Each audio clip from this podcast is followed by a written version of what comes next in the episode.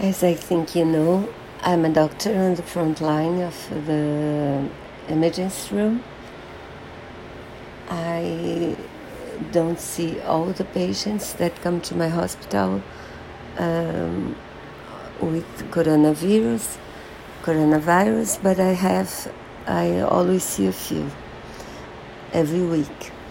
And this week I saw two a couple of old people. He, he was 82, she was 80.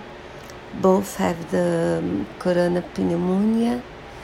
He was a bit, um, he was sick, very sick, but he was not feeling that bad because coronavirus does this to people. They are sicker.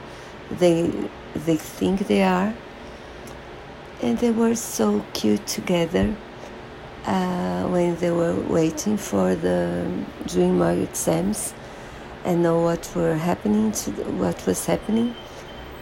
They hugged, and she rested her head on his shoulder.